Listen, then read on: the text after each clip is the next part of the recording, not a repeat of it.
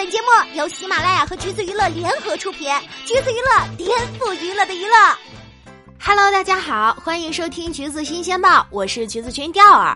今年的虎扑女神大赛结果出来了，刘亦菲战胜高圆圆拿下了冠军，分差其实还不算大。从赵灵儿、小龙女到王语嫣，刘亦菲不愧是一代神仙姐姐，直男心目中的白月光。想当初，刘亦菲因为身材问题被网友嘲了很久。虎扑里也有人发帖问这种身材什么水平，回复有一千多条，全都是帮刘亦菲说话的，说人家这种身材明明很匀称，好吗？女神高圆圆已经是连续四年的亚军了，不过也足以证明她在直男们心中的地位。虎扑名言：流水的冠军，铁打的圆圆。如果要问为什么这个比赛这么受关注，那就得从这个论坛说起了。如果说知乎是各路大神的聚集地，豆瓣是女文青的地盘，那虎扑论坛就是全国最大的直男社区。二零一七年，虎扑举办了第一届女神大赛，没想到广受关注。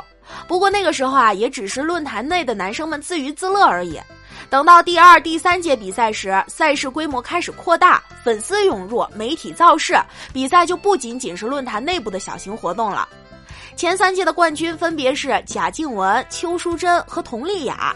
废话不多说，虽然今年的冠军出来了，但是回顾整个赛程，还是能发现一些好玩的细节的。我们就来复盘一下，这直男的审美果然是谜一般的存在。先看看赛制，跟世界杯差不多，小组预选赛、小组循环赛，最后是淘汰赛。从名单上来看，这次的候选人女明星一共只有六十四名，比起第二届的一百二十八人少了近乎一半。预选赛阶段，每组淘汰票数最低的两名，像景甜、鞠婧祎、宋祖儿、Angelababy、孟美岐、蔡依林，都是在这个阶段就直接 out 了。同理，还有郑秀晶、关晓彤和郑爽，也都是一轮游。而十六进八的名单，大家感受一下：高圆圆胜过迪丽热巴，刘亦菲胜过奥尔森，新垣结衣胜过盖尔加朵，林志玲胜过安妮海瑟薇，古力娜扎胜过石原里美，林允儿胜过张子琳，江疏影胜过陈钰琪，斯嘉丽胜过张钧甯。从结果来看，男生对于最近热度很大的年轻小花们并不太感冒。除了鞠婧祎、宋祖儿、孟美岐在第一轮早早出局之外，在直男们心中，比起吴宣仪，他们更喜欢万茜；比起程潇，他们更爱全智贤。就连李一桐都早早在四十八进二十四就被李小冉淘汰了。这位可是新版《射雕英雄传》的女主，曾经的虎扑族宠啊！所以呢，在三十二强之后，除了迪丽热巴和古力娜扎两位流量小花以外，基本就看不到年轻小花的身影了。但凡事总有例外嘛。今年势头最强，没在前几轮就被淘汰的小花是她陈玉琪，先是赢了秦岚，甚至把日本的直男斩石原里美都打败了。接着力挫神奇四侠里饰演苏的阿尔巴，拿到了小花里最好的成绩十六强。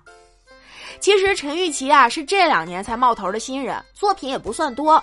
作为大女主的戏，应该也只有《新倚天屠龙记》里的赵敏了。看来这个角色在男生的心目中好评度还挺高的。看完结果，你就会发现，性感对于直男并不是绝对的吸引。清纯挂的韩国颜值扛把子林允儿，就剩了性感挂的柳岩。